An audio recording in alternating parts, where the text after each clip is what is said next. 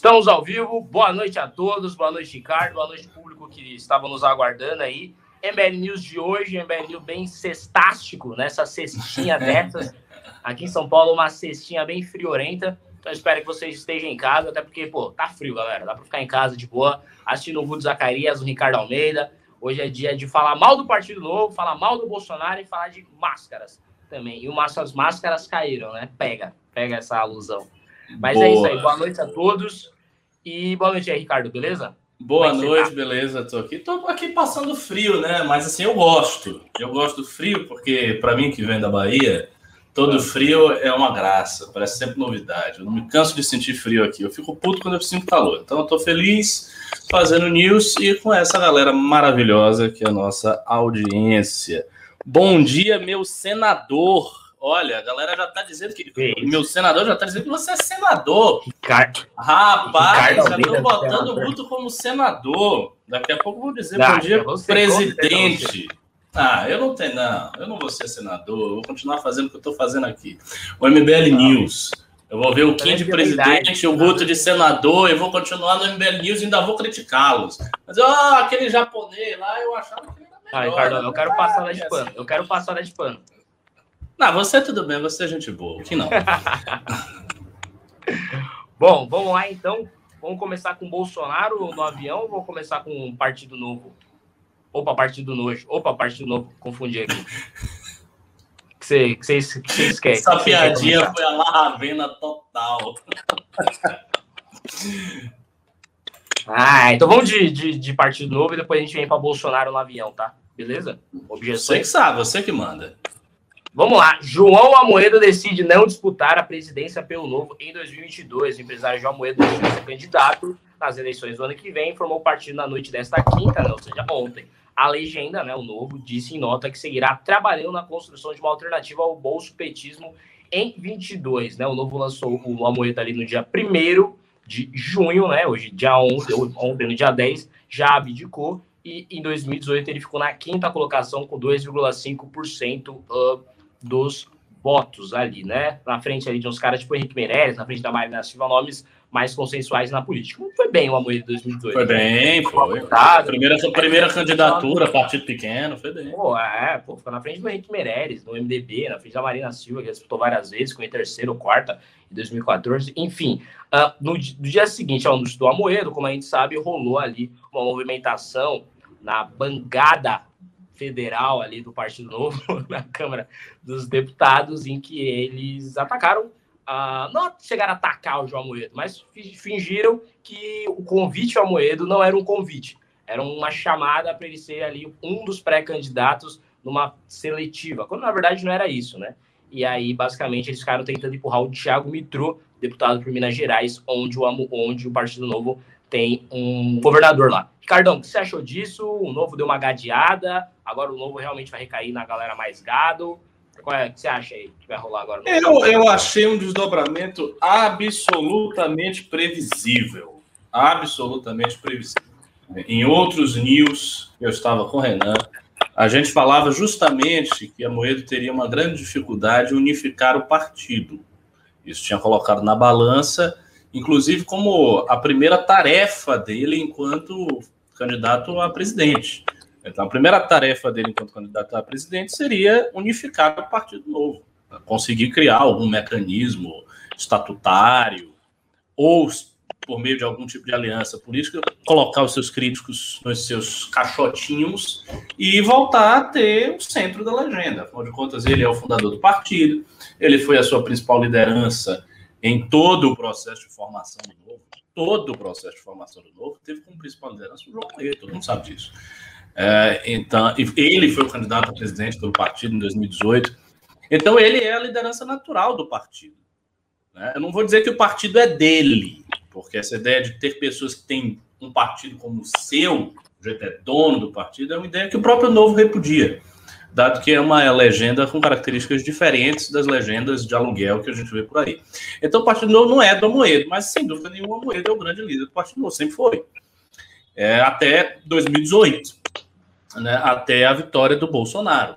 Quando o Bolsonaro ganha, o que é que acontece? Acontece, a meu ver, Guto, um movimento duplo. Eu acho que o Amoedo acaba gerando dois tipos de insatisfeitos com ele. Tem um tipo de insatisfeito com ele que, por incrível que pareça, acabou ficando do lado dele nos últimos tempos, mas havia um tipo de insatisfeito que era o parlamentar do novo, insatisfeito pelos excessos de controle que o partido exercia sobre eles.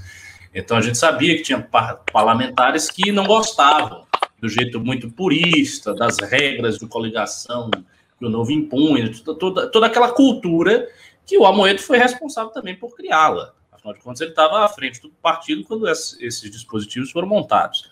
Então você tinha um primeiro uh, grupo de insatisfeitos, a meu ver, com uma certa razão. Há uma certa razão sobre o, ex o excessivo controle que o Partido Novo exercia sobre os seus parlamentares. De maneira que nem parecia um partido, parecia uma empresa.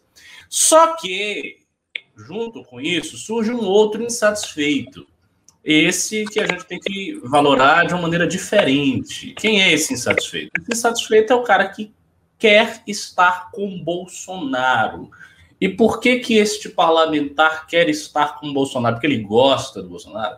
Porque ele acha que o Bolsonaro está fazendo alguma coisa boa? Porque ele acha... Não, não. O parlamentar do Novo que quer estar com o Bolsonaro faz dois cálculos. E prestem bem atenção, porque só são esses dois cálculos que ele faz. O primeiro cálculo é eleitoral. O Bolsonaro ainda tem voto. Criticar Bolsonaro custa, pesa para esse parlamentar pegar um Marcel Van Hatten, ele é um cara que tem muito voto bolsonarista. Sempre teve, ele se elegeu, parte da eleição dele foi dada pelos votos bolsonaristas. Então, ele criticar o Bolsonaro significa ele perder voto. E ele não quer fazer isso, então ele faz um cálculo eleitoral. A pergunta é: esse cálculo é legítimo? Eu acho que até certo ponto é. Só que o governo Bolsonaro é tão ruim e a gestão do Bolsonaro tem consequências tão nefastas para a população brasileira e para o projeto da direita, que esse cálculo eleitoral ele começa a se tornar imoral. Chega, chega uma medida que não dá para você fazer cálculo. Não dá para você fazer cálculo com um cara que basicamente foi responsável por 400 mil mortos no Brasil, não diretamente, mas pelas políticas dele. Não dá para fazer cálculo com um cara que arrasou todas as perspectivas de transformação histórica que a direita havia conservado desde 2015.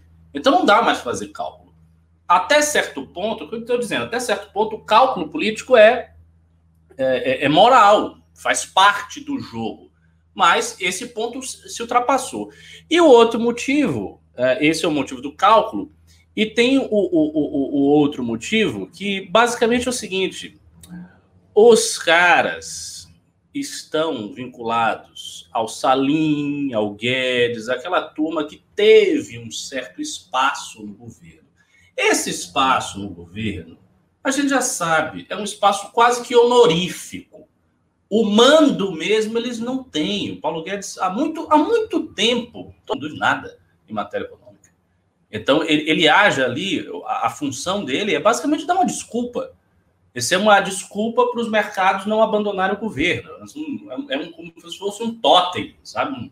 Um, bonequinho que você bota ali, um bonequinho de feitiçaria para afastar os maus espíritos. Isso é o Paulo Guedes, é afastar o medo dos mercados. Então ele fica ali sem muita serventia e esse pessoal é vinculado a ele. Então são esses dois motivos. Esses dois motivos, motivos a essa altura do campeonato, são inteiramente torpes. Então essa galera já deveria ter abandonado o bolsonarismo há muito tempo. E tem outro detalhe. É, quando o Amoedo perde em 2018, uh, e ele faz 2,5%, como você falou, surge para o novo, concretamente, a possibilidade de fazer o que ele está fazendo hoje. E que o Partido Novo não fez, mas deveria ter feito. O que é que o Partido Novo, muito mais do que o MBL, deveria ter feito desde aquela época? O partido deveria ter se firmado como alternativa liberal contra o status quo de Bolsonaro. Por quê? Porque o partido perdeu a eleição. E perdeu a eleição num contexto de militância muito vexatório. A militância bolsonarista chantageava o Partido Novo. Queria obrigar os eleitores do Novo, queria obrigar a militância do Novo a abandonar o Amoedo e a abraçar o Bolsonaro já no primeiro turno sem dar chance para qualquer tipo de projeto político independente. todas as tentativas de construção de um projeto político presidencial independente antes de 2018 foram sabotadas por Bolsonaro e pelo bolsonarismo. Foi assim com Dória, que fez por merecer, afinal de contas, é, enfim, se revelou um oportunista. Foi assim com Flávio Rocha, que não decolou. Foi assim com Amoedo. Foi assim com todo mundo. Todo mundo que estava lá na direita fazer alguma coisa que não fosse Bolsonaro era violentamente atacado, violentamente mesmo com chantagem, com, com esculhambação, os caras chegavam na rede, os caras chamavam de esquerdista, todo mundo era esquerdista, meio... era uma coisa horrorosa, um ambiente triste. Então, os influenciadores, eles ficavam sendo impelidos contra a parede por essa militância bolsonarista muito agressiva. Então, a postura correta do Novo, honrada, se tivesse né, honra, o partido deveria dizer não. Porra, a gente foi sacaneado por esse cara, esse cara ganhou, mas tudo bem, agora a gente vai fazer uma oposição liberal. Então, logo começassem os problemas do governo Bolsonaro, eles iriam para a oposição liberal, de forma honrada, aberta, como o MBL fez. Mas eles não fizeram. E agora estão nessa situação. Eu acho que a situação do partido é muito ruim, porque é um partido que perde a sua unidade no momento em que a unidade do grupo precisaria se afirmar. Partido não tem unidade. Porque, assim, tenha certeza, Ruth, que muita gente que está no Partido Novo gostaria de ver o Amoedo como presidente. Então, tem parlamentares que gostariam de ver o Amoedo. A gente vê isso nas redes sociais. Tem liderança do Novo que gostariam. Parte do eleitorado do Novo gostaria de ver o Amoedo. E outra parte não. Então, o partido ele já perde a unidade. Ele perdeu a unidade. Agora, é, também é preciso dizer, o, o Amoedo perdeu uma batalha importante para ele que era a batalha de unificar o partido. Ele perdeu essa batalha. Ele pode ter visto de maneira estratégica que não dava para fazer, e aí resolveu pular fora. Né? Então ele olhou, não dá, tal, não tem condição, ele pula fora, dá um passo para trás e tenta ir reconstruir. Não sei quais serão as próximas movimentações do Amoedo, se ele vai prosseguir no seu desejo de ser candidato à presidência. Talvez ele prossiga, talvez ele não prossiga. De qualquer sorte, ele precisará, caso prossiga, de uma outra legenda. Legenda essa que eu também não sei qual é, a que ele vai escolher. É, as legendas partidárias do Brasil são também muito problemáticas, a gente sabe disso. Né? O MBL, por exemplo, teve uma construção é, curta dentro do Partido Patriota, e essa construção foi assim por água abaixo dentro do partido. O que para a gente não é um grande problema, porque a gente vai para outro partido e dá um jeito. Mas a construção do, do patriota foi por água abaixo. Bolsonaro chegou e as coisas mudaram. Então, todo candidato que não tem um partido seu, que não tem uma legenda na qual ele confie plenamente né, na estrutura do Diretório Nacional, dos diretórios estaduais, sempre está numa situação um pouco incerta. Então, a situação do Amoedo hoje é incerta. É isso que aconteceu com ele pode ser visto por parte do eleitorado como uma derrota política. Acho que lhe cabe converter essa derrota numa vitória ao afirmar os seus valores. Por isso que eu acho que a declaração do Amoedo foi até um pouco fraca. Ele deveria ser mais enfático e logo para cima mesmo dizer são gados mesmo, me sabotaram, pá, pá, pá. botar o pau na mesa e para cima. Ele não tem esse perfil, mas seria uma coisa boa, porque isso gera aquela energia é, talvez ele não queira fazer isso para não ferir a unidade do partido, mas a unidade do partido já era. Qual a unidade que tem? A unidade do partido já acabou. O partido vai ficar esse samba do crioulo doido. E, como você falou, vai terminar apoiando o Bolsonaro. Quem, quem seria o outro nome presidencial que o Novo poderia ter, que não seja Bolsonaro? Porque todos os parlamentares grandes do Novo que estão com Bolsonaro não vão querer disputar o lugar do Bolsonaro, porque eles sabem que eles vão perder Inclusive vão perder eleitor, então eles não vão querer. Aí eles vão o quê? Vão botar um nomezinho qualquer que ninguém sabe quem é para disputar no lugar do Lula? Não vão fazer isso. Vai acabar que o partido vai ficar, eu acho, vai ficar numa indefinição, num limbo, vai, não vai, blá, blá, blá, blá, blá. Se tiver candidatura, será uma candidatura meramente simbólica, basicamente para dizer que teve alguém depois apoiar Bolsonaro no segundo turno. E se não tiver, vai apoiar Bolsonaro diretamente. Então é isso que eles estão fazendo que, que eu acho disso? Eu acho uma estupidez, porque os caras estão apoiando o Bolsonaro no pior momento. Se ainda fosse 2018, quando a estrela de Bolsonaro era uma esperança, uma estrela ascendente, mas não, agora é o contrário. Ele é uma estrela decadente, é um barco afundando, é um governante que está caindo. E a essa altura do campeonato, os caras vão se abraçar numa âncora. É muita burrice, mas enfim, cada qual faz o que quer. Bom, Ricardão, deixa eu pegar um tweet do Felipe Moura Brasil para comentar em cima, né? O Felipe Moura Brasil, que eu considero hoje um dos melhores jornalistas do Brasil, ele fez o seguinte tweet, né? Com a desistência de João Amoedo, sabotado pela ala bolsonarista enrostida do novo, o partido se firma como linha auxiliar do bolsonarismo, bolsonarismo, oposto de suas bandeiras liberais e morais. Como o PSOL com o PT pode lançar candidato de fachada no primeiro turno e depois cair no colo populista. É o que eu acho, né? O que você falou também, concordando contigo. É, é, isso. O, o, Novo pode até colocar um candidato aí no primeiro turno, seja ele quem for. A galera em Zema, ok, galera. O Zema, na do Brasil, não é conhecido. Até em Minas Gerais ele ganhou com uma certa taxa de desconhecimento grande, né? Ele foi aquele cara, tipo, ah, nem, só, nem PSDB, nem PT. Vou botar nesse cara aí que é de um partido novo, né? Essa coisa nova, eu quero uma coisa nova. Muita gente nem conhecia o Zema.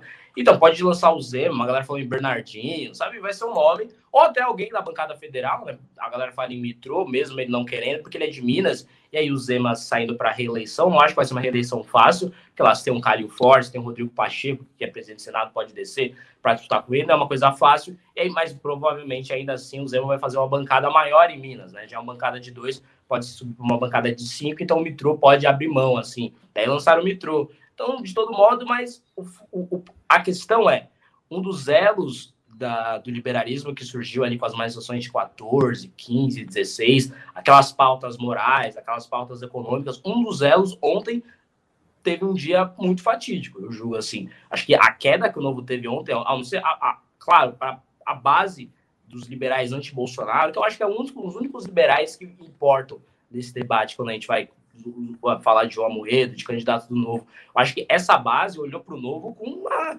com nojo, olhou para o Novo com nojo essa base, porque a gente viu o Partido Novo ali recaindo no colo do bolsonarismo. Por exemplo, o Amoedo é um bom candidato, sim. O cara, ele tem uma boa carreira, teve um bom, teve um bom voto, o cara se expressa bem, não é o melhor comunicador, o melhor orador do mundo, não é, mas é um bom candidato, é é o fundador do partido e, quiçá, a maior bandeira do partido. Ele é a maior figura do partido. Com certeza. Assim como o bolsonarismo, o maior figura é o Bolsonaro, do novismo, o João Moeda é a sua maior figura. Tem figuras grandes. O Marcelo Manhattan, um Poit, São Paulo, figuras grandes. Mas a maior figura, obviamente, é o João Moeda, até porque ele foi o nome, é o nome mais nacional, assim, do partido. E a gente vê o novo abdicando da sua maior figura para cair no colo do bolsonarismo. Não, não, tem outra. Não é, não, eu quero prévias, não quer prévias coisa nenhuma. Todo mundo sabe que você quer cair no colo do bolsonarismo. Então pode até lançar um candidato de fachada no primeiro turno, mas até se esse candidato de fachada for fraco no primeiro turno, vai ter vários parlamentares que já vão apoiar o Bolsonaro já no primeiro turno. A gente sabe que funciona assim. Assim como, por exemplo, o Dória, ele tinha o Geraldo Alckmin, mas ele era o Bolsonaro. Vai acontecer muito com a galera do Novo. Se for um candidato fração do Thiago Mitrô, eu não duvido que um cara em Santa Catarina falar, ah, eu vou apoiar o Bolsonaro, dane-se. Tipo, ah, ele uhum. ganha, ganha, ganha alguns méritos, etc, etc. Agora, vai lançar, de todo modo, um candidato boi de piranha para no segundo turno apoiar o Bolsonaro. É ou não é a mesma coisa que o PSOL faz? Que o PC do B faz. O PC do B às vezes bota até o vice do PT mesmo. Agora, o PSOL faz isso. Lança um candidato ali no primeiro turno, que a galera pouco se importa, para no segundo turno apoiar o PT. E, e, até nas nos debates presidenciais, por exemplo, Boulos de 2018 do PSOL, ele nem vai criticar o Lula, não vai criticar o Haddad. Ele vai falar, ah, fez um bom governo, mas eu tenho meu, eu tenho, quero fazer diferente. Então não é nem uma posição de enfrentamento. É o que o Novo quer fazer de uma bancada que ela está. É, faz alguns bons mandatos, são bons mandatos, no, se você olhar ali com uma lupinha, não, não tem grandes erros assim, mas eles erram em representar a população, representar os anseios da população. Daqui a pouco a gente vai falar do Bolsonaro sendo vaiado, uh, uh, no aeroporto, porque a população, tira uma selfie também, claro, tem, tem apoio, mas a população, um grosso, essa população está insatisfeita com o governo. E muitos dos liberais que votaram no Bolsonaro em 2018 estão insatisfeitos com o governo. E o Partido Novo simplesmente não quer olhar para essa galera.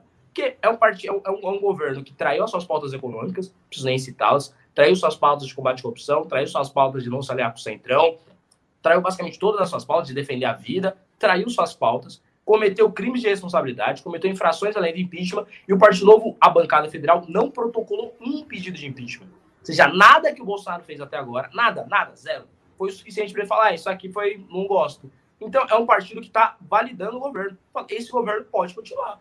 É um governo, se não protocolou pedindo impeachment, significa que para a bancada do Novo, o Bolsonaro não cometeu crime. não cometeu traições e não cometeu infrações lei de impeachment. É um governo que pode continuar. Isso é gadear. Isso é gadear. E a bancada inteira vem com exceções. Sempre tem a galera das exceções. É, mas fulano é uma exceção. Cara, se o cara ser uma exceção, protocolo pedir impeachment. Não precisa ser a bancada. Basta um deputado protocolar. Não protocolou, para mim é gado. Em junho de 2021, se você não protocolou um pedido de impeachment do Bolsonaro, você é gado. Sim. E a gente vê o Partido Novo abrindo mão e fazendo até um cálculo burro. Tipo, para que imitar o Bolsonaro numa eleição que vai ter o Bolsonaro? Tipo, é tipo, porque o Kim Kataguiri deveria fazer arminha numa eleição que ele vai soltar com o Eduardo Bolsonaro? Exatamente. Entre o Bolsonaro fake e o Bolsonaro real, a galera vai optar pelo Bolsonaro real. Óbvio. Então é tá, aí, não, você falou, você falou um ponto fundamental. Esses votos todos que eles imaginam que eles vão ter do eleitorado bolsonarista, isso é fake. Eles vão ter uma rabiola, um negocinho, um? Um, um, uma coisa pequena. Eles não vão ter o voto principal, o voto gordo do bolsonarismo. Esse voto vai para os candidatos que são bolsonaristas, obviamente, como foi em 2018, pelo amor de Deus. Isso acontecendo em 2018, não é grande novidade o que ocorreu. Talvez me ocorre aqui, Guto, refletindo contigo, que pode ser que isso se passe na cabeça dos novistas mais inteligentes. Que eles imaginem que no médio prazo Bolsonaro vai se dissolver e que eles, a não fazer, por não fazer uma oposição vigorosa a Bolsonaro, podem pegar o voto bolsonarista que não terá mais Bolsonaro e os seus como representantes. Entendeu, basicamente? Ou seja, Bolsonaro se dissolve, ele perde, os deputados bolsonaristas perdem, eles começam a cair num limbo do desconhecimento, enfraquecem politicamente muito. E aí os parlamentares do Partido Novo herdam este curral eleitoral. Eles teriam estariam numa posição mais interessante para herdar esse curral eleitoral, dado que eles não fizeram uma oposição tão agressiva como foi a oposição do MBL. Então, eles não chamaram ninguém de gado, eles não foram para cima de ninguém, eles não apontaram todos os erros do Bolsonaro, eles não fizeram um processo de ruptura radical. Então pode ser que eles imaginem que nessa posição morna, de ficar ali em banho-maria e no muro, eles consigam pegar uma grande parcela desse voto quando Bolsonaro se diluir. Isso pode ser um plano deles, eu não, não sei, é difícil estar, estou assim, especulando. Esse plano seria, bom, seria um pouco mais inteligente. Pelo menos eles estariam olhando as coisas uh, na clave do médio prazo e não do curto prazo. Agora, no curto prazo, o objetivo do novo é muito tosco, muito tosco, é muito burro mesmo, é uma coisa que não tem sentido. Não faz sentido o que eles estão fazendo. E assim, é também é mascular o partido, sabe? Você um partido que foi atacado, porque há uma diferença também. É, você fez a comparação acertada entre PT e o PSOL, o PT como grande força hegemônica da esquerda, o PSOL como linha auxiliar. Essa comparação é verdadeira. Mas entre o PT e o PSOL vigoram relações de uma certa harmonia, um, sabe? É, é uma relação mais positiva do que a relação que o bolsonarismo tem com o resto da direita. É bem diferente. O PT é hegemonista, muitas vezes a gente olha assim, diversas tretas internas na esquerda, brigas, mas ele não é o bolsonarismo. A, a maneira como o Bolsonaro e a militância bolsonarista trata, agora não tanto, porque ela perdeu muita força, mas como tratava todo mundo antes, era uma maneira extremamente bizarra. As discussões eram extremamente. não eram discussões, eram agressões. Então, o, o, e mais do que isso, o, o, Bolsonaro nem considera o Partido Novo ou o MBL de direita. Do ponto de vista dos bolsonaristas, é tudo esquerdista, socialista, Agenda ONU 2030. Eles não consideram nem do próprio campo, nem do próprio campo diferentemente do PT. Você não vai ver o PT dizendo que o PSOL é, é fascista, ou que o PCdoB não é, não é de esquerda, é um direitista safado, ou sei lá, pegar aí um, um quadro para a Glaze, a Glaze falar que o Flávio Dino é um, um direitista de bosta, um, um fascistinha que está aí com, com, com, um programa nazista. Você não vai ver o PT fa fazer isso. Então, as tretas do PT, as tretas dentro da esquerda, elas não redundam no tipo de violência aberta e insana que acontece na direita. Então é muito diferente. E isso deveria fazer com que o Partido Novo tivesse uma postura diferente. Veja, se você tem um grande sectário no seu campo, esse cara acende, ele chama todo mundo de esquerdista, ele quer que todo mundo se destrua, esse não é o cara para fazer alianças. Toda aliança que você fizer com este cidadão será uma aliança sempre para o seu benefício, para o benefício dele, não para o seu próprio. Isso é uma coisa óbvia. E é exatamente isso que acontece com o próprio Paulo Guedes. Alguém me diga qual é o benefício que o Guedes extraiu da posição que ele está. Só se ele está extraindo algum benefício escuso. Porque fora isso, não tem benefício nenhum. Não tem benefício para a imagem, ele não conseguiu colocar a agenda dele, ele não ficou mais rico por isso, ele já era rico. Né? Não teve benefício. Para ele é uma merda. Agora, para o Bolsonaro tem benefício. Botar um cara que é um liberal blá, blá, blá, e criar esse totem é, para o mercado. Então há um benefício aí. O Bolsonaro enxerga um benefício. Mas da parte de, dos liberais não há benefício em ficar no governo. Mesma coisa no novo. Essa coisa de ah, o eleitor bolsonarista que vota em mim e não sei o que, vota, mas não é o grosso. Se ele puder votar num outro deputado, ao invés de Marcelo Van Hatten, ele vai votar num outro deputado. É parte do eleitor. Isso, enfim, é um, é um cálculo muito errado, um cálculo covarde. E eu acho que se a hipótese deles herdarem esse curral eleitoral no futuro não se der, isto será a opção mais estúpida que o Novo já fez na história do partido. E vai acabar, eu acho que vai acabar assim, é, evidenciando o problema. O problema vai ficar evidenciado, vai ficar muito, muito nítido. De qualquer maneira, é, essas tretas todas tal, também são provisórias, porque como eu acho, e tudo, tudo que está aparecendo está me indicando que sim, como eu acho que o PT vai ganhar, caso não haja uma terceira via, e eu, eu, não estou vendo, eu estou vendo muita dificuldade na terceira via, esse negócio do Amoedo, inclusive, é uma amostra disso. Como eu acho que o PT vai ganhar, eu acho que todos os agentes da direita serão forçados para o seu próprio bem a deixarem de lado todas essas diferenças, brigas, ódios e ressentimentos mútuos e encontrarem alguma forma de convivência. Se isso não acontecer, o que é que vai ser a consequência óbvia? As pessoas vão gastar a sua energia completamente nas disputas internas, como já está, como está acontecendo hoje. Desde que o Bolsonaro chegou, a direita tem gasto 90% da sua energia nas disputas internas e 10% com a esquerda.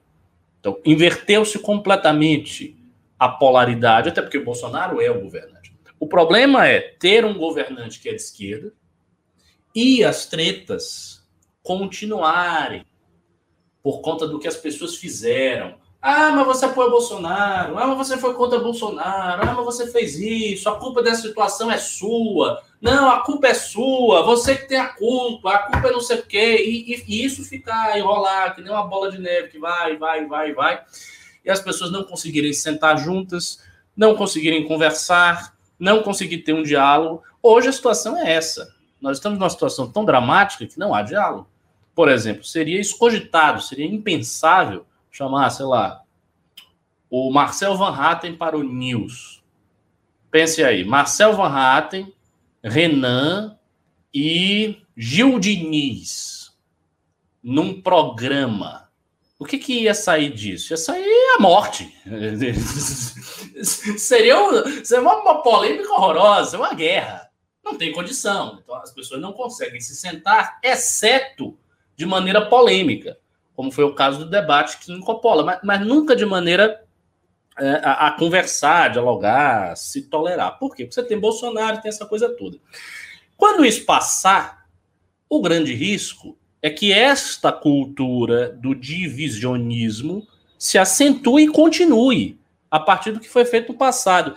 E por que eu estou dizendo que isso é risco? Porque você vai ter um governante de franca oposição lá sentado na cadeira. Então, assim, se essas tretas todas não acabarem, eu não sei o que, a gente vai fazer. Aí, sinceramente, eu acho já que é melhor parar tudo e recomeçar do zero. Ou, ou acaba essas tretas todas, ou não vai rolar. Vai ter, que, vai ter que rolar uma grande anistia no final.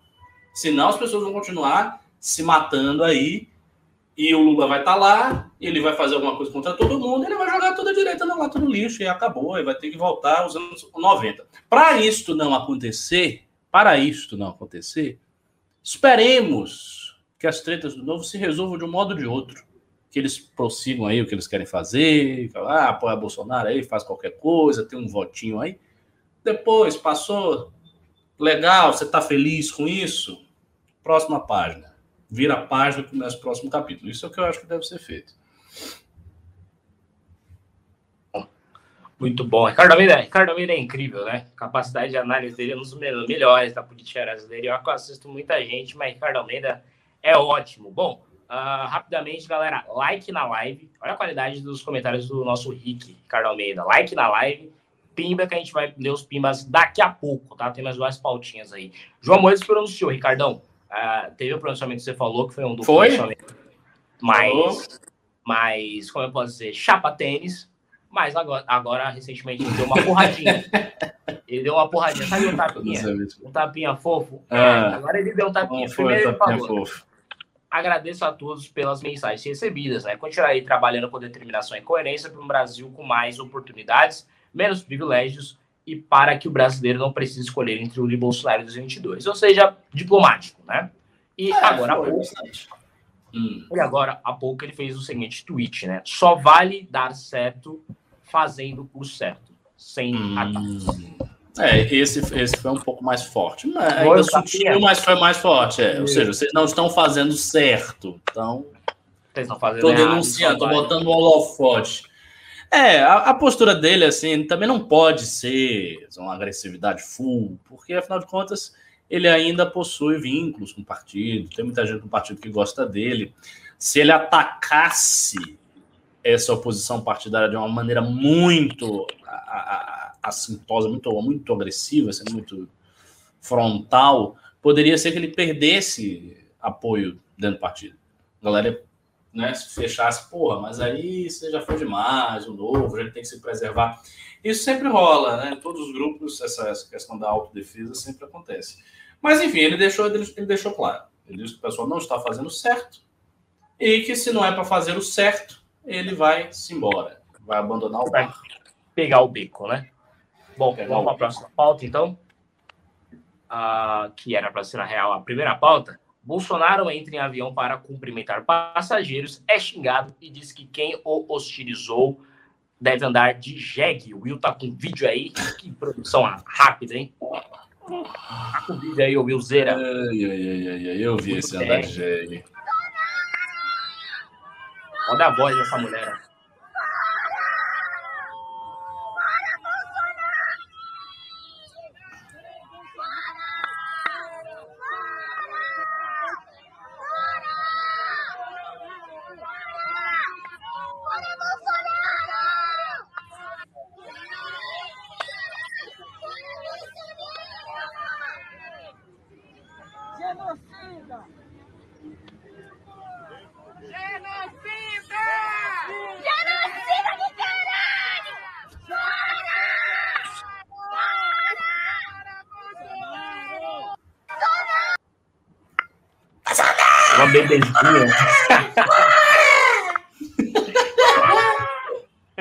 Tem uma bebezinha é. aí que ela fica olhando, tipo, o que, que tá acontecendo? É, ele tá assustado assim, que porra é Só pra contextualizar, né? O Bolsonaro foi vaiado e xingado ao entrar em um avião para cumprimentar passageiros nessa sexta no aeroporto de Vitória. Ou seja, o Bolsonaro não ia pegar o avião. Ele só falou: ah, vou dar uma passada nesse avião. Sabe aquela é uma ideia muito inteligente, né? Passar no avião que ele não conhece quem são as pessoas, que a galera não é militante dele, só para dar uma cumprimentada. Esse cara acha, aí eu, eu, eu, até lhe pergunto, eu faço a pergunta. Ele acha que as pesquisas são todas falsas, ele tem popularidade pra caralho, né? Ele acha. É. Vai fazer isso. Ou ele não vê tanto problema em tomar vaia. Porque a vaia, não sei. A galera pega é, só dos alunos do Santos da vida e parece que, tipo ele foi amado no avião, sabe?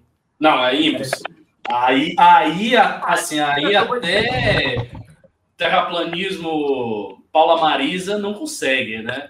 Converter um genocida do caralho eu te amo é difícil. É, Ricardão, eu, eu acho que esse vídeo ele simboliza como é a sensação do brasileiro com o Bolsonaro. Que, por exemplo, tem a mulher gritando ali, e obviamente a voz dela vai predominar porque ela está gravando, e ela gritaria absurdos, que o absurdos com os quais eu concordo. Acho que o Bolsonaro realmente é o genocida do caralho, como ela disse. Mas, por exemplo, ela tá gritando lá, tal, tal, tal, só que quando ela grita, uma galera vai passando.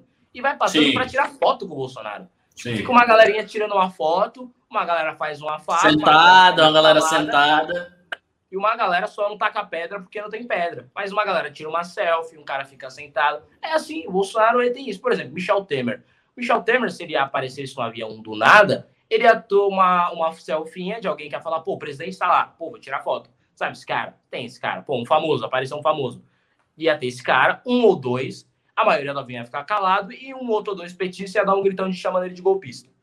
Sabe? E é um cara que tinha uma popularidade muito menor que a do Bolsonaro. Ele saiu com 2% de popularidade. Ainda assim, o ódio que ele sentia era muito menor do que o ódio sentido pelo Bolsonaro. O amor também. Mas a gente vê um governo que, mesmo com uma popularidade maior do que a do Temer, que era 2, tem esse tipo de manifestação no, no, avião.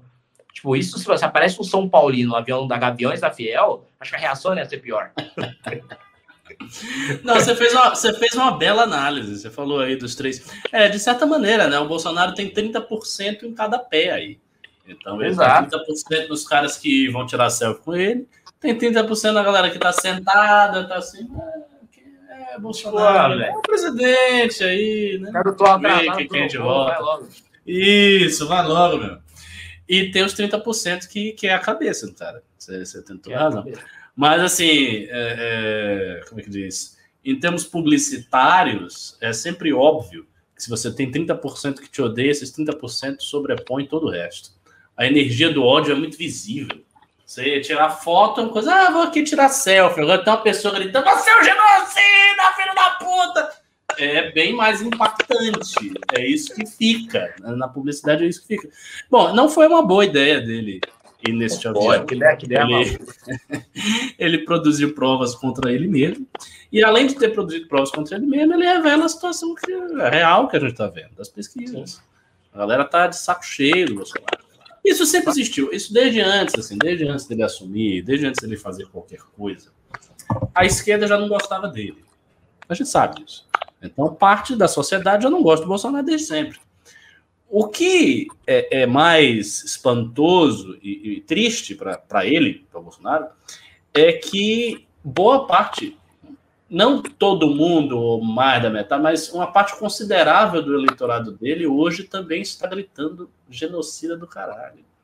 Assim, não é só a esquerda e não, é, não são só pessoas que têm uma predisposição a não gostar do Bolsonaro, não. Muita gente que foi eleitor entusiasmado. Eu e, por exemplo, isso, porque, por exemplo, exato, exatamente, é isso que eu ia dizer. O MBL fez campanha para Bolsonaro no segundo turno, em virtude do PT, então foi uma campanha contra o PT. Mas o MBL nunca foi entusiasmado com o Bolsonaro. Sempre tivemos críticas, sempre achamos que ele não era muito capaz, não que ele era tão ruim, mas a gente achava que ele tinha seus problemas, e tentamos construir alternativas no primeiro turno. A exemplo do Dória, que mais tarde se revelou um oportunista, abandonando as pautas, e do Flávio Rocha. Então houve um esforço mas o Bolsonaro perdeu também o seu eleitor mais dedicado. Aquele cara que vestia camisa, Bolsonaro que fazia arminha, que ia lá e pegava o santinho. Perdeu o Lando Moura. Lando Moura. Exato, isso mesmo. Ele perdeu este perfil aí que o Nando Moura tão bem representa. Um cara de direita, conservador, indignado com tudo, que queria um cara que chegasse e mudasse o status quo. Ele perdeu esse cara. E isso é bem triste, bem triste, porque quem ficou com Bolsonaro é um eleitor que é apaixonado só pelo Bolsonaro. Qualquer um que tenha paixão pelas pautas do Bolsonaro acima da figura do Bolsonaro já o abandonou. Então, só quem está com ele hoje é quem o ama, quem o considera, sabe? Ou então quem tem uma espécie de terror apocalíptico do retorno da esquerda e diz o seguinte: olha, se o Bolsonaro está ruim, com a esquerda vai ficar muito pior. Ainda tem muita gente que acha isso.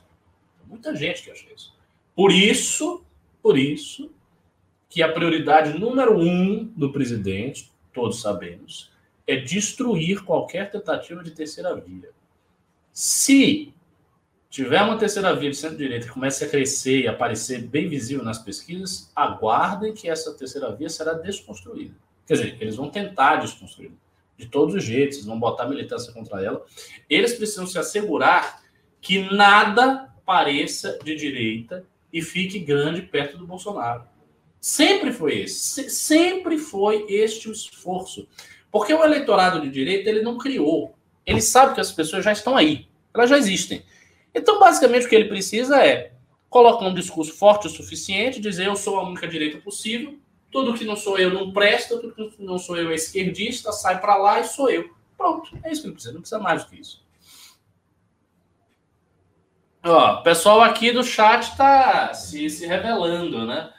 Eu votei nessa anta. Eu mesmo queimei duas camisetas de Bolsonaro. Queimou, ó, o cara queimou as camisetas do Bolsonaro. Ricardo travou. É, é, aí tem um cara perguntando assim, pô, você tá sendo irônico, né? O Lula tem chance? Não, o Lula tá fora. É.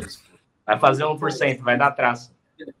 vai dar traço. Oh, oh, o Lula tem a mesma chance que a Mariana Silva que, eu, o que eu vi desse vídeo do Bolsonaro rodou muito no Twitter, né? Até a imagem que o Will colocou é do Twitter. E aí uma galera fala, ah, não sei o que, comunista, já sabe que famoso vai para Cuba. Fiquei pensando, essa mulher que evitou Bolsonaro genocida, eu realmente não sei qual é a ideologia política dela. Não dá pra saber. Eu suspeito que ela é de esquerda, mas é uma suspeita. É, é deve, mas é só uma suspeita. Exatamente. É uma suspeita, por exemplo, ela pode ser comunista do PCB, sabe? Ela quer uma revolução armada, ela pode ser isso.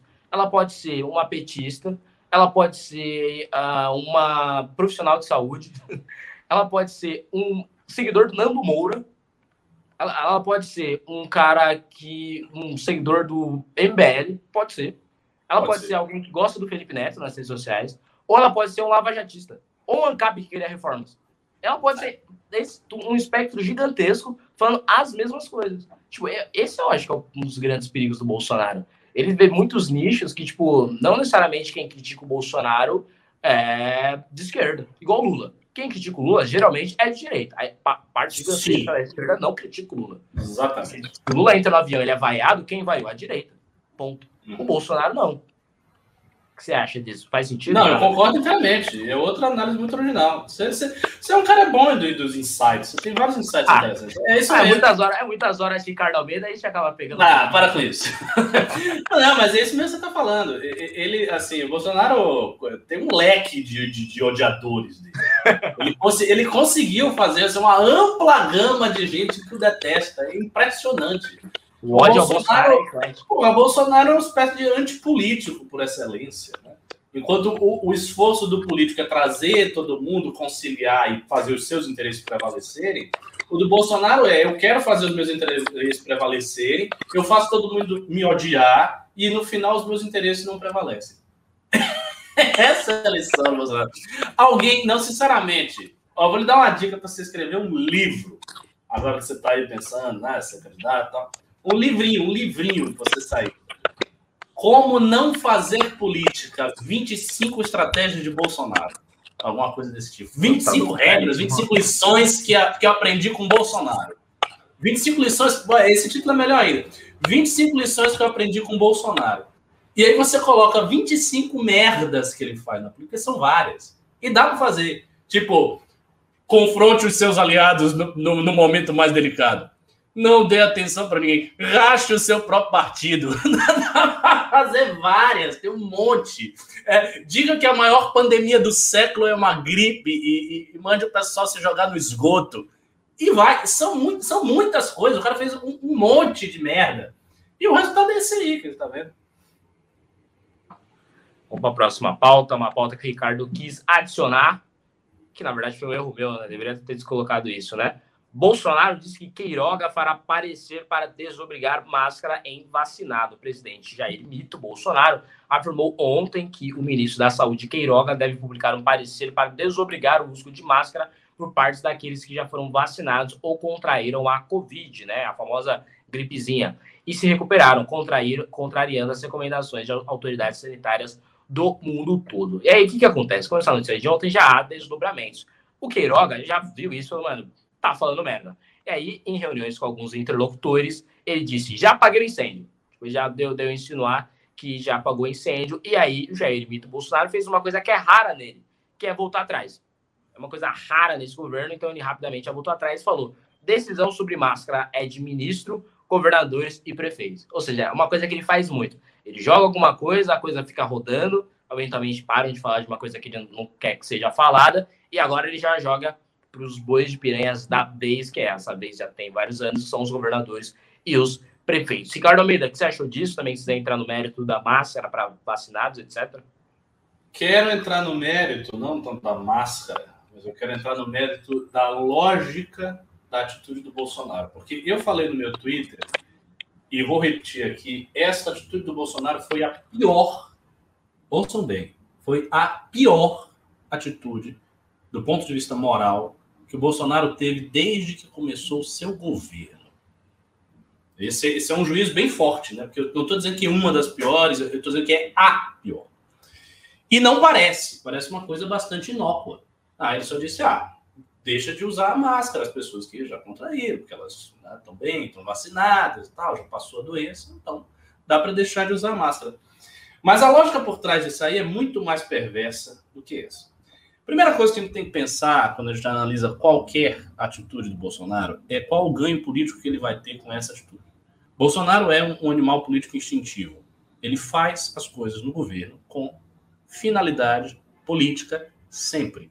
Não tem nenhuma atitude que ele toma que não tenha finalidade política, a não ser que seja uma coisa administrativa, puramente anódina, que ele vai lá e assina o decreto. Fora isso, é tudo com interesse político.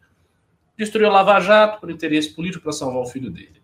Uh, colocou o decreto de armas lá no início por interesse político para conseguir apoio do pessoal do decreto de armas. Uh, diz que tem que reabrir o comércio por interesse político para conseguir os votos e o apoio do pessoal do comércio. Então, é, e, e assim por diante. Tudo que ele faz tem um interesse político. Partindo dessa premissa, a pergunta agora é: qual o interesse político de Bolsonaro ao desobrigar as pessoas de usar máscara? Vamos lá. Primeiro, ele conseguiria um apoio de algum setor, como é o caso de quando ele fala que ah, temos que reabrir o comércio. Não. Ter que reabrir o comércio é algo que interessa os comerciantes, é natural. Nesse caso, não. Ele consegue dar um gesto para a sua militância? Consegue, mas é um gesto fraco. É só desobrigar as pessoas de máscara, não é um gesto muito poderoso. Está rolando alguma treta muito grave com ele para a qual o Bolsonaro precise lançar uma cortina de fumaça? Não. Não está rolando nada de muito grande que ele precise lançar cortina de fumaça. Então, por que, que ele está fazendo isso?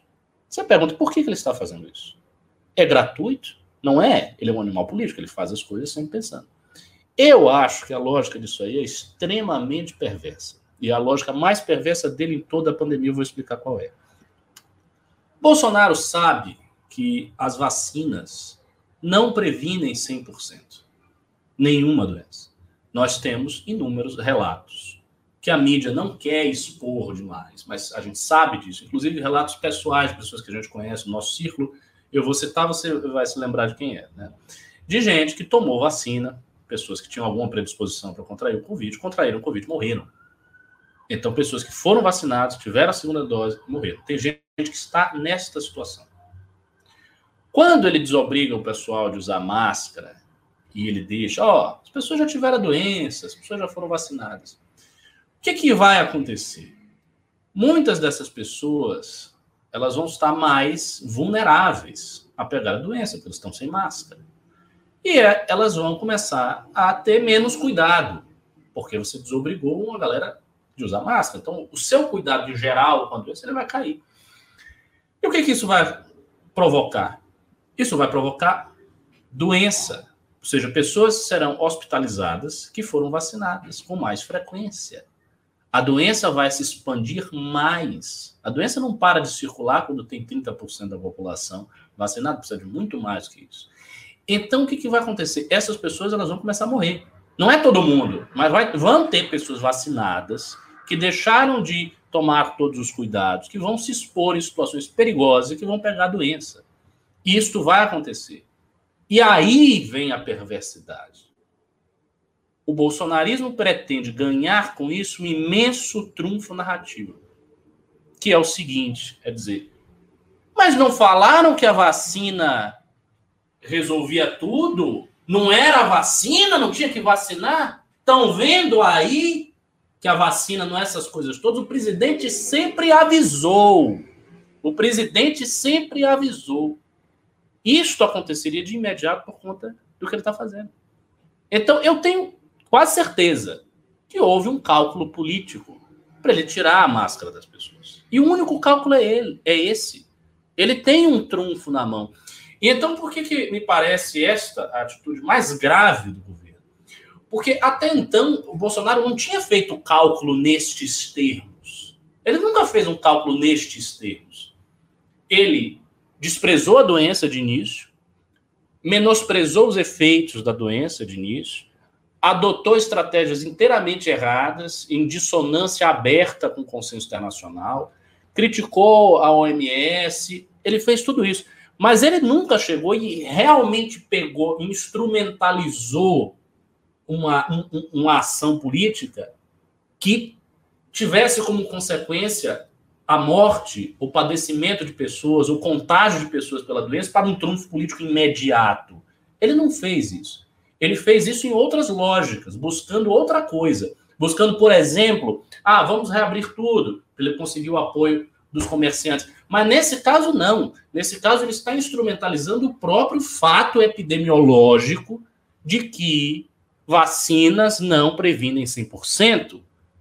E que, se você tem uma população que está relaxada com tudo aquilo que se refere à prevenção do Covid, e tirar a, a máscara significa isso, essa população vai pegar a doença. E ele sabe disso. E ele tem um trunfo narrativo quando isso aconteça. Quando isso acontecer, ele tem um gigantesco trunfo narrativo. Ele viu isso aí. Alguém lá da equipe dele, ou ele, sei lá, viu isso aí, por isso que ele fez isso da máscara. Não é uma atitude gratuita. E outra coisa, é óbvio que ele sabia que quando ele fizesse isso, haveria toda uma reação como teve. Então ele não precisava comprar esta reação se ele não tivesse um sentido, se ele não quisesse fazer alguma coisa. Então ele quis sim. E ele quis isso. Ele instrumentalizou a vida da população brasileira nesse ponto aí, como ele jamais tinha feito antes. A atitude dele é gravíssima. Felizmente para ele, felizmente para ele, quase ninguém percebeu isso. Tanto que os comentários não estão nesta ordem, não estão deste tipo que eu estou fazendo. Então as pessoas não perceberam. Ele recuou e tal, deu negócio e já foi. Mas que ele pensou em fazer essa instrumentalização, eu tenho certeza que ele pensou. O que mostra como ele despreza a vida da população brasileira, como ele é um grande filho da puta. Ativar meu mic aqui. Uh, Bolsonaro falou hoje, né? Pedir para o ministro da Saúde fazer um estudo sobre máscara. Quem já foi infectado, quem já tomou a vacina, não precisa usar máscara. Tipo, ele já começa, tipo, pediu para o ministro da Saúde fazer um estudo sobre máscara Mano, ele acha que ele tá onde? Assim, já tem E ele sabe que não é, Goto. Essa, ele sabe que não é, todo mundo sabe, é óbvio que não é assim. O cara tomou vacina. Nenhuma vacina é assim, velho. Você não toma vacina de, de gripe, ah, você não pega gripe nunca. Não existe, isso ele sabe. E a máscara nem para você deixar de pegar, é para você deixar de passar pelas pessoas que podem até não estar tá vacinadas, vacinadas. Mas enfim, quem vai, mas quem vai decidir é ele. Ele já joga no Queiroga, naquela queimada do ministro é. clássico que o Bolsonaro faz. Aí ele vem. Se bem que quem vai decidir na ponta é governador e prefeito, né? Eu não apito nada. Ele já manda aquele clássico. Eu não apito nada, né? Depois que vai decidir é governador e prefeito. E aí, mais um clássico é: segundo o STF, quem manda são eles. Mas nada como estar em paz com a sua consciência, disse Bolsonaro, né? Ou seja, o mix, isso é puro suco de Bolsonaro na, na pandemia. Tem a maldade, tem o cálculo político com vida, aí tem a fritação do ministro da Saúde, tem jogar as culpas nos governadores e prefeitos, também tem dizer que o STF sabe? Tirou as ele não manda mais, que o STF disse que ele não apita mais as coisas, e aí ele fala que tá em paz com a sua consciência. É, isso é super é. de Bolsonaro na, na gestão é, da pandemia, né? Mais alguma Exato. coisa, Ricardão? Não, não, é, é, enfatizar isso mesmo. Assim, que ele fez, sim, ele fez um cálculo instrumental. Para mim, tá assim, na cara que ele fez esse cálculo. Ele está calculando, esperando que a doença se dissemine para ter um proof narrativo. E dizer, tá vendo a, vacina, tá vendo a máscara? Não é bem assim, pá. É isso, os caras ainda estão presos, Guto, eles estão presos ainda numa espécie de esperança metanarrativa insana que consiste em acontecer alguma loucura, algum caos muito grande e eles terem um trunfo que diga que eles sempre estiveram certos a respeito da pandemia. Eles querem isso. Eles não, não, no fundo, eles não abandonaram a crença distópica de que o mundo todo está errado e eles estão certos. Eles acham. Eles acham que eles foram vencidos, vencidos politicamente, mas não intelectualmente. Então, politicamente, criou-se um consenso tão forte que os obrigou a tomar certas medidas que eles não queriam. Mas intelectualmente, não. Eu tenho certeza que eles acham que, que pandemia é fraude, que não é bem assim, que as estatísticas estão infladas. E, tenha certeza, eles acham tudo isso. E vão ficar nessa trincheira da burrice até o final do governo. Eles vão ficar nessa trincheira até o final do governo. É uma pena realmente que enfim, a gente esteja sendo governado por pessoas assim, pessoas imprudentes, profundamente imprudentes, e que têm uma visão, a, a visão dos Olavetes, especialmente dos Olavetes, os bolsonaristas aprenderam isso com os Olavetes. A visão dos Olavetes é uma visão é, sempre, como é que eu vou dizer, conspiratória. Eles olham todos os consensos, todas as opiniões gerais que estão disseminadas na sociedade como erros prima facie, são erros a priori. E eles sempre vão buscando explicações alternativas, sabe? Para desmascarar o que está oculto. Então é um grande plano do Bill Gates. O Bill Gates é uma figura que esse pessoal adora. É o Bill Gates que falou alguma coisa. É um grande plano de alguém, sabe? Escondendo coisas. E essa forma de raciocinar é uma forma, assim, errônea. Não é, não é assim que funciona. Conspirações existem. Ideologias existem. Esta pandemia é um, foi, está sendo e foi um celeiro de propostas de mundo, as mais diversas. O Slavoj Žižek, o ideólogo comunista, escreveu um longo artigo defendendo que a pandemia colocava o capitalismo numa situação de ser revisado por completo. Então, haveria uma, uma revisão global do capitalismo. O que, que ele estava querendo com isso? Ele está querendo apontar ali o horizonte da utopia. O Alexander Dugin, o russo, um dos ideólogos importantes em Moscou junto ao governo russo, também falou coisas semelhantes.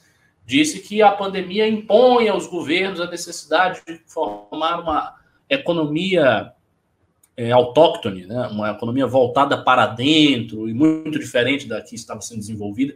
Então, todos os teóricos, todos os caras que ficam pensando em utopias, em propostas de mundo, ficaram, assim, em estado de frenesi com a pandemia. Ah, um negócio muito diferente. O Klaus Schwab, que é um, um representante desse pensamento pró mundo unido, pró globo, pró estado forte unificado, o Klaus Schwab escreveu um livro inteiro dedicado a isso, mostrando que o mundo inteiro não vai voltar ao que era antes, que inúmeras mudanças vão acontecer, que as mudanças que já estavam prefaciadas no passado vão se acelerar. Então, existe este componente de pegar uma situação fática, que é a, a doença, a pandemia, e tentar transformá-la numa nova lógica do mundo, numa receita para mudar o mundo de cima para baixo. Isso existe, isso sem dúvida existe, e eu acho que os bolsonaristas teriam muita razão se eles denunciassem isso aí. Se eles fossem assim no nervo desse tipo de pensamento utópico e denunciassem, isso seria fantástico. E eles poderiam fazer uma crítica até algumas medidas atuais que são realmente pouco funcionais. Como, por exemplo, o uso da máscara em ambientes abertos, na rua. Isso não serve para nada. Assim, eu já conversei com vários médicos. Não, não é. É claro que eles deixam todo mundo usar máscara no meio da rua por uma questão social, para o cara absorver a ideia de que ele tem que usar máscara e usar a máscara também nos ambientes fechados. Mas na rua não tem relevância. Então também existem exageros, também existem distorções, também existem tentativas de mudar todo mundo, que a pandemia chegou, tudo isso existe. Só que os bolsonaristas não se limitam a fazer isso. Eles vão além. Então eles começam a desenvolver um pensamento que é translocado, que é conspiratório, que tenta negar a, a evidência da doença. E aí cai na loucura e não vão conseguir sair da loucura. Eles vão continuar nessa loucura e continuar instrumentalizando a loucura. Cara, essa análise. Estão me chamando de negacionista. Eu não sou negacionista de nada, pô. Eu tô falando Cara, negacionista amanhã. Tá falando, é, Deus. Lugares abertos faz o menor sentido. Vamos, vamos aos pimas. Antes, pelo amor de Deus, né? Que análise. Vamos cara lá. Vocês, Pelo amor de Deus, esse cara é. Esse cara é demais. Esse cara é demais. Eu sou, eu sou gado do Ricardo Almeida, cara. Esse cara é demais. Vamos lá. Pedro Moreira pimbou 20 reais falou: Pimba pela saída honrosa do Rubinho Nunes do Patriota. Aproveito e pergunto: com o novo provavelmente fora da via apoiado pelo MBL, vocês vão se dividir entre a eleição nacional e DCSP Vamos focar na DSP e rezar pela Nacional. Ricardo Almeida, quer responder essa? Olha, assim, a minha opinião, que eu não sei se prevalecerá, mas o que eu já lhe adianto, e é a minha opinião de sempre, é que a gente se concentre na eleição estadual. E a base do MBL, forte mesmo, hoje é São Paulo. Nós temos núcleos espalhados em diversas cidades, mas os núcleos têm um estágio de profissionalização inferior ao estágio da Nacional, que é um núcleo profissional mesmo, com gente trabalhando, funcionário, pá, pá, pá, pá. Então, eu acho que faz mais sentido para o projeto de poder do MBL se concentrar em São Paulo. A gente tem uma série de pessoas que nós precisamos eleger. Campanha política é muito dura, é muito difícil. A gente fez uma campanha de prefeito do Arthur que foi duríssima. Não para mim tanto, que eu não participo tanto. Eu fiz umas coisas na campanha, mas eu não sou o foco da campanha. Agora, para o pessoal de memes, pessoal de produção de vídeo, para a galera que faz agenda, o próprio Renan que, que articula, é, é, muito trabalhoso, é muito difícil fazer uma campanha. Então já vai ter uma campanha no Estado, que é um trabalho gigante, que a gente nunca teve antes. A gente fez uma campanha para a prefeitura. Aí o MBL vai conseguir serrar fogo ao mesmo tempo numa campanha nacional pegar 100% disso, pegar 100% da campanha do Estado, eu não acho isso possível. Eu, eu acho humanamente impossível. Eu acho que as pessoas não vão conseguir.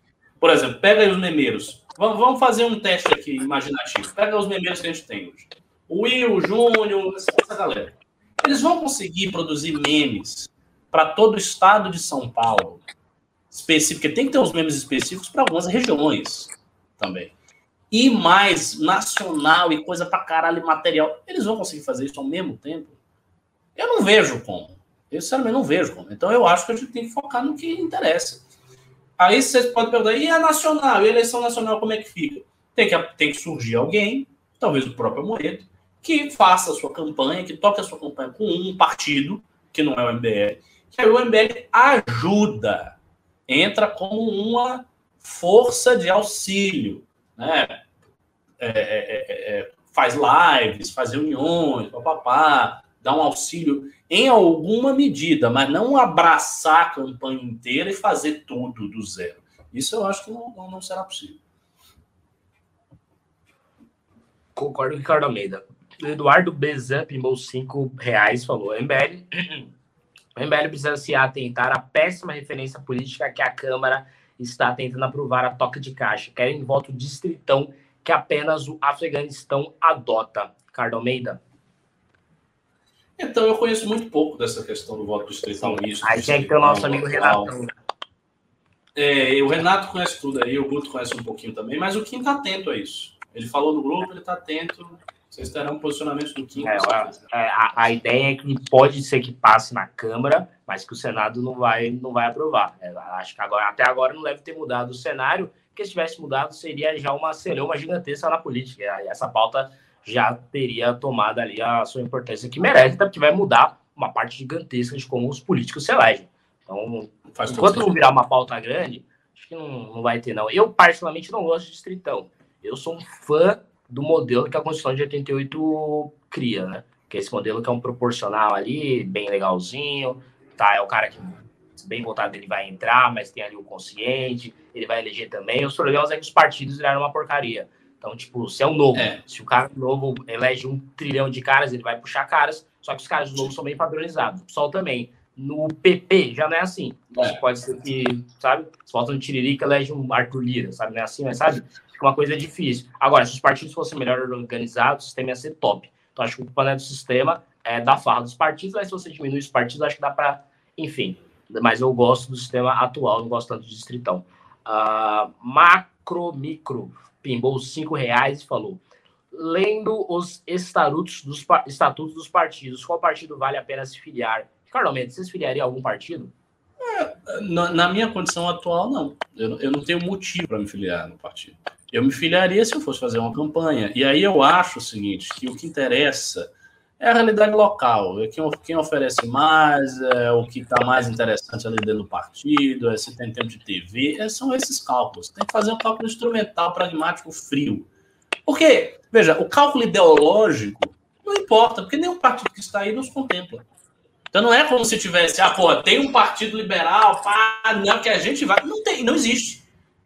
Qual o partido? O que está mais próximo é o novo, e vejo o que aconteceu com a Moeda. Então, É cálculo frio. O que, que tem aí no partido, o que, que dá, o que, que vai funcionar. Simples. Concordo integralmente. Acho que partidos é uma coisa que você tem que, enfim, como o Ricardo disse, ver o cálculo. Não adianta você ler o estatuto, porque muito provavelmente é o Partido Liberal, já é o PL. Tipo, pô, isso quer tem liberal coisa nenhuma. Vai estar no estatuto, defesa de não sei o quê. Chega na hora, é se o Bolsonaro vai dar em ou não, meu amigo.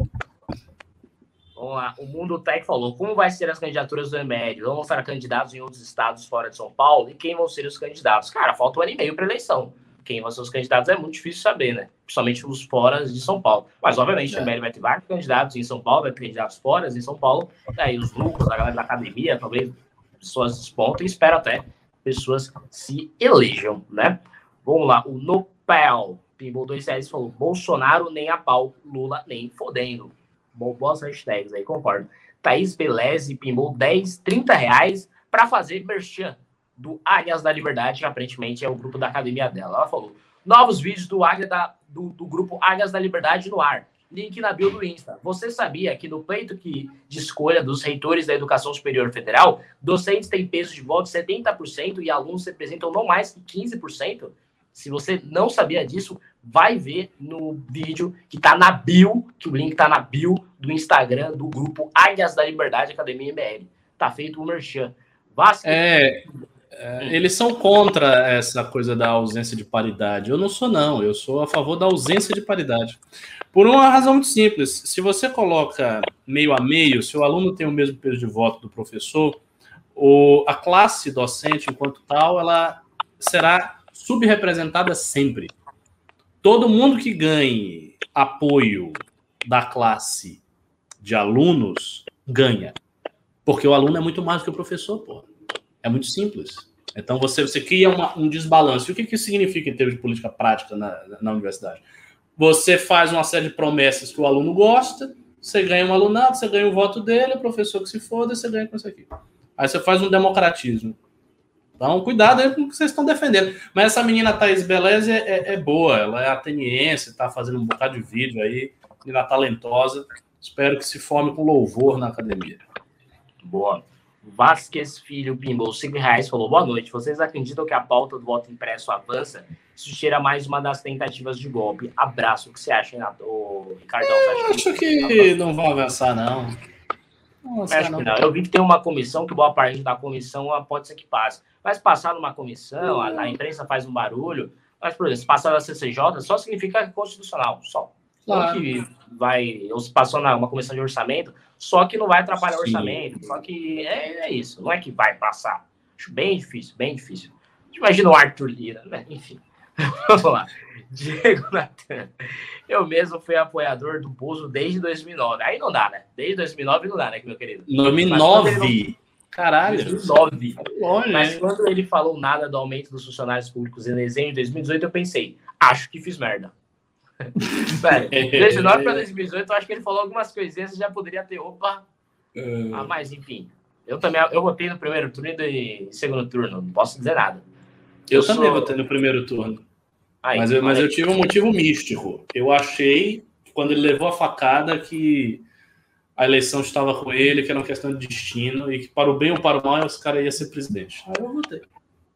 Ah, eu tava na, naquela balerinha que, que até aconteceu em alguns minutos ali da eleição, que ele quase ganhou do Haddad no primeiro turno. Eu tava tipo, não, PT não dá, PT não dá.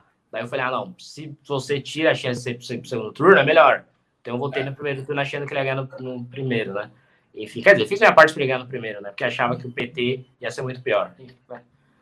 É, iludido é pior do que bobo, não é mesmo? Onde nós estamos ali, Thaís Beleza, Diego Natan, Diego Natan, só para explicar meu primo anterior, que é esse aí, né? Em dezembro de 2018, Temer teria evitado o aumento dos funcionários públicos se ele tivesse pedido. Uh, ah, não é que Bolsonaro, né? Funcionário público e Bolsonaro não, não nunca teve esse, esse, conflito. O Bolsonaro sempre foi da, da tropa dos Funsas. Uh, Edivaldo Reis, pimbou cinco reais, falou: boa noite, amigos. Ótimo programa. Porque o Ricardo Almeida voltou para a jaula. Fiquei curioso. Por que, que você está na jaula aí, Ricardão? Ah, é o seguinte, a internet lá do escritório do MBL está muito ruim. A gente tem que fazer o news aqui. O que eu acho sempre uma coisa engraçadíssima, porque é o movimento brasileiro que tem maior inserção na internet do país, e a sua internet é constantemente ruim, ela é ruim há anos. E nunca se resolve isso. E sempre diz, não, não, a próxima vai resolver. A gente tá mudando a internet. Essa internet já foi mudada umas 10 vezes e continua essa mesma merda. Enfim, então... Especialistas em internet não conseguem ter uma internet de qualidade. Isso que é, isso é, é subo de Brasil. Subo de Brasil. Nils Alexandre Bernstein. Pimbo, você falou, professor Ricardo, conhece Denis Xavier? Acho que vale a pena o curso de filosofia dele que o Instituto Smith está vendendo? Interrogação. Conheço o Denis Xavier, já li artigo de Denis Xavier. Eu gosto. Ele é um cara bacana. Agora, se tá valendo a pena o curso, eu não sei, não vi. Mas é um cara, um cara legal. É? Ele virou... trabalha com o Alex Catarino lá no, no, no, no Mises. É, e agora ele virou consultor político do Novo na Câmara, né? Ele vai avaliar se as propostas estão sendo liberais ou não. É, Enfim, não faz tá isso mais. Né? Fazendo isso. É. É, Lucas Gonçalves Pimbol 10 reais falou: Me explique qual a dificuldade de uma terceira via. O Brasil quer. Não é possível que seja tão difícil. Não tem nada que a gente possa fazer para agilizar esse processo. Manifestações pró terceira via não ajudaria? Cara, você já viu aí uma das dificuldades, né? O cara que seria a terceira via ele foi derrubado do partido dele. Então, assim, existem dificuldades políticas com a terceira via. Existe a figura do Ciro que quer engolir esse, esse eleitorado também. E eu acho que a principal dificuldade, cara, hoje é de natureza organizacional, sabe? Assim, eu, eu vejo, por exemplo, que se o MBL não tivesse um projeto estadual né, e ele só tivesse projeto nacional, eu acho que a terceira via estaria muito mais adiantada. Porque toda a energia do movimento, 100% da energia estaria concentrado nisso. Então, por exemplo, hoje a gente está fazendo um negócio que é fantástico, que é o protocolo dos projetos de lei da locomotiva, rodando o Estado, papapá, né? O Renan está nisso aí hoje, inclusive. Toda essa energia está sendo voltada para um projeto aqui. Se não tivesse, seria um horizonte nacional. Mas é aquilo que eu falei, o MBL não, ele não pode fazer tudo. Então ele está fazendo aquilo que é mais viável, que está mais próximo do braço dele e está fazendo bem. Justo. Uh, Anderley Pastrello, Pinball 10 reais, falou 10 para não perder o mau hábito. É isso aí. Tem que conservar os bons costumes. Naldo L. Santos pimbou 5 reais e falou: Ricardo Inocente, o novo está com o Bolsonaro não por público, mas por grana mesmo? Grana, acho que não. Eu julgo que não, mas enfim. Chamou de inocente, não. Ricardo. Chamou não. de garoto. Que, é, que tipo grana que você está falando? Tipo, o Marcel Van Hatten está recebendo malas de dinheiro. Ah, os deputados mais nisso. Não acredito nisso, não. Eu acho que ali o pessoal é até bastante honesto, sabe? O novo não me parece ser um é, o Novo não me parece ser um partido de gente que entrou na não política para se cevar e meter a mão no dinheiro. Não, não vejo isso. Eu acho que eles só estão errados mesmo, mas não que, sei lá, eles é. não acreditam nas coisas. Enfim, Flávio Schmel pimbou 5 dólares, na verdade 4,99 dólares, só para ajudar, porque a esperança já se esvaiu. Boa sorte, o Brasil tá lascado. Vai ajudar, né? Que o dólar tá valendo, pelo amor de Deus. É, até a eleição, amigo, você pimbar isso aí, vai ser praticamente a gente comprou uma ilha com isso. É, vamos lá. Basta Brasil, pimbou 5 reais falou. Moro presidente, Amoedo vice, Mandetta ministro da Saúde e mais alguns notáveis. É a famosa chapa dos sonhos. Só que precisa, é. conversar, precisa conversar com a chapa dos sonhos. Isso, aquele velho ditado, né? Precisa conversar com os russos. Tem que acertar com os caras, né? É, ia ser lindo, não é, não é assim, né? Atiro José pimbou dois reais e falou: Lula trabalhará pela volta do imposto sindical? Eu acho bem provável. Bem provável. Sem dúvida. Eu, eu, eu acho, inclusive, que a CUT vai esperar que ele faça isso. Para mim, Lula, cara, Lula vai voltar, vai trabalhar por muitas coisas de esquerda. Lula vai tentar uma coisa que é muito difícil também. Ele vai tentar um governo híbrido, eu acho. Se ele, se ele ganhar, é um governo que agrade de alguma maneira o mercado, mas que não faça também ele perder a militância. O, o, o, PT saiu dentro dos debates da esquerda muito machucado todo o processo de governo dele, de toda a sua queda.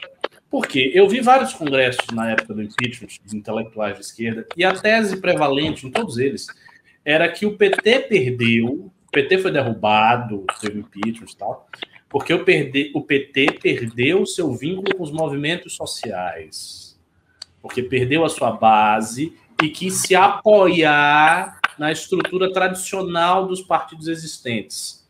E aí os partidos existentes simplesmente fizeram assim, tchum, e ele caiu.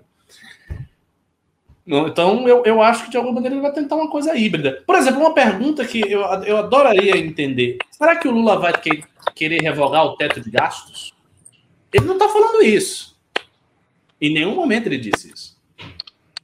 Mas essa é uma pauta fortíssima da esquerda. Ah, mas eu acho que ele só pode falar isso se ele tiver eleito. Se ele fazer, eu, falar isso, isso eleição, eu... É exatamente. Talvez o cara chegue, ele faça um ano de governo muito redondo e depois vá botando a manguinha de fora quando ele começar a ficar mais popular. Que é o que ele fez. É, exatamente. Só que aí ele fez, ele fez na extensão de quatro mandatos. Talvez ele seja mais rápido, imaginando, pô, daqui a pouco eu não vou ter mais dois, três todo mandato aí. Sim, com certeza. Agora, se ele fala isso na pré-campanha, pelo amor de Deus, o mercado é, é, capaz de ser preso de novo. Eu não duvido. Eu não duvido de ser preso se falar isso. Opa, achamos aqui uma Olha, nova evidência, joga ele na cadeia. Que coincidência. Enfim, foi o último Pimba. Adorei o programa aí. Então, boa noite. Foi isso, esse mesmo. O último da Tiro José sobre o Lula Imposto Sindical. Então, brigadão aí, todo mundo. Ah, eu, sempre vem um. Tem mais dois pimbinhas aqui. Deixa, deixa eu ler. São, são dois. Só, só dois aqui, peraí. Tá, tá. É, Edvaldo Reis deu cinco reais. Se a internet é ruim aí, Ricardo, pensem como é no Pará. Postaram um meme de. de 2 megabytes demora uns dois minutos. Hashtag Ricardo sai da jaula. É, cara, você já escolheu um boa aí o Pará. Né? Pelo menos não foi eu, né? Que não disse que você é um silvícola nem nada do tipo, que a gente não pode fazer mais essas piadas, mas é só da Bahia também, a gente faz piada. Ah, Baiano é preguiçoso, que a internet na Bahia dorme na rede, isso aí é normal. Matheus Castro deu dois reais. Nada não. É, nada não e até a próxima. É isso aí. Tchau, tchau. Muito obrigado pela audiência de todos. Boa noite, Ricardo. Boa sexta aí para vocês. Bebam com moderação. É isso. Isso Valeu. aí.